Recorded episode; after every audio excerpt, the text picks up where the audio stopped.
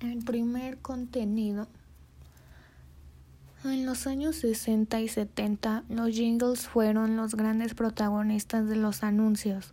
El icónico Ponche Caballero, las muñecas de famosa, aquel negrito de cristal escribe normal, consiguieron encumbrar sus campañas al imaginario popular pero sería Philips el que ya en 1965 crearía el primer contenido de marca basado en la música.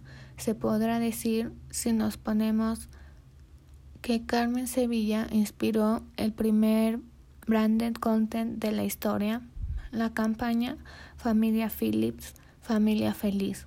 Supuso tal éxito que no se dudó en realizarle un videoclip, editar un disco con ella y consiguió comenzar a sonar en radios y fiestas por petición popular.